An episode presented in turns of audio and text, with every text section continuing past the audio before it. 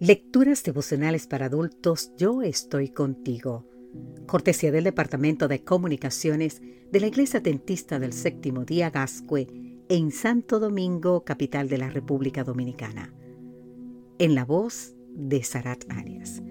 Hoy, 29 de marzo, saldrá de ellos acción de gracias. En el libro de Jeremías, capítulo 30, versículo 19, nos dice, Saldrá de ellos acción de gracias y voz de nación que está en regocijo. En noviembre del 2015, mientras Denzel Washington participaba en una cena benéfica celebrada en una iglesia en la ciudad de San Louis, Missouri, el renombrado actor estadounidense dijo, todos los días hay que dar gracias por las bendiciones de Dios. Todos los días. Abraza la gratitud, anima a otros, es imposible ser agradecido y desgraciado al mismo tiempo. Oro para que pongas tus plantuflas debajo de la cama cada noche, para que al levantarte por la mañana tengas que arrodillarte para encontrarlas. Y mientras estás ahí dice, gracias.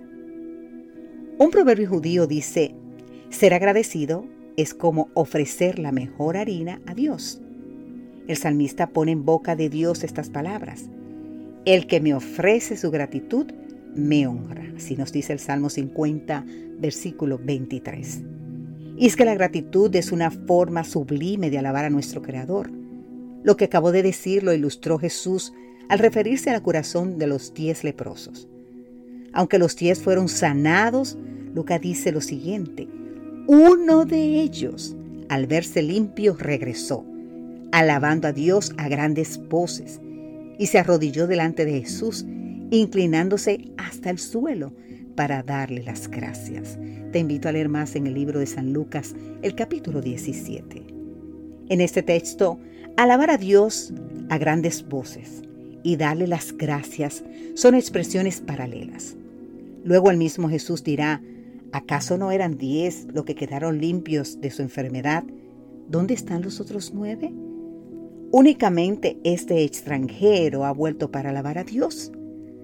Alabar a Dios conlleva acudir ante su presencia y agradecerle por lo que ha hecho por nosotros.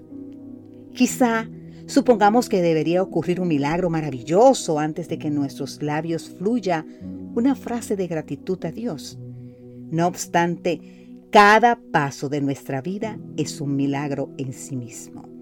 La autora norteamericana Elena G. White dijo, cada respiración, cada latido del corazón es una evidencia del cuidado de aquel en quien vivimos. Nos movemos y somos. Desde el insecto hasta más pequeño, hasta el ser humano, toda criatura viviente depende diariamente de su providencia. Así nos dice ella en el libro la educación en el capítulo 14. Querido amigo, querida amiga, hagamos de cada momento de nuestra existencia un motivo de gratitud a nuestro Creador. Esto nos hará más felices a nosotros y también hará muy feliz a nuestro Dios. ¿Sabes qué? Hoy podemos vivir la promesa de Jeremías 30:19. Saldrá de ellos acción de gracias. Que Dios hoy te bendiga en gran manera. Amén.